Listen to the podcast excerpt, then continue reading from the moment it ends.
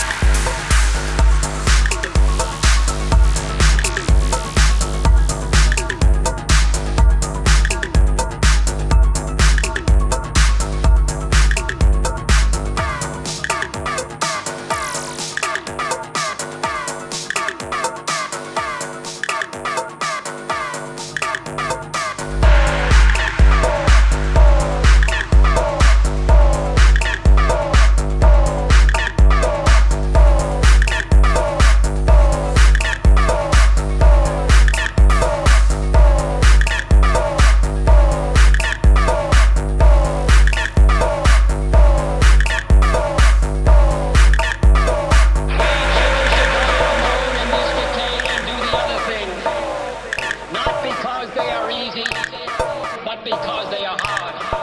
Because that goal will serve to organize and measure the best of our energies and skills. Because that challenge is one that we're willing to accept. One we are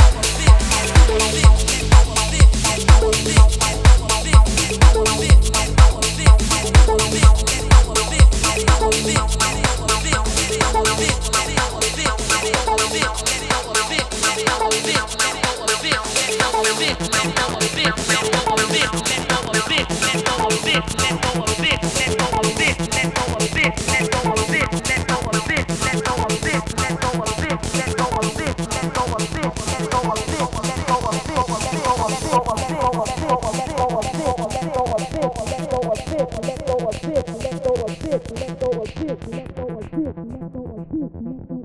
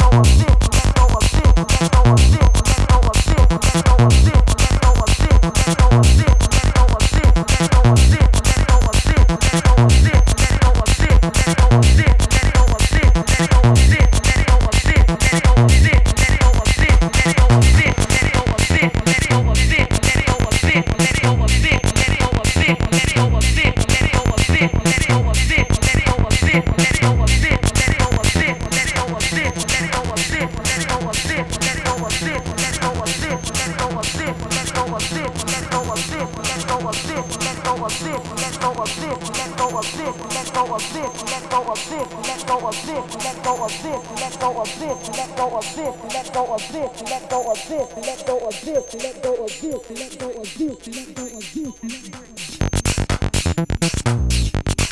of this,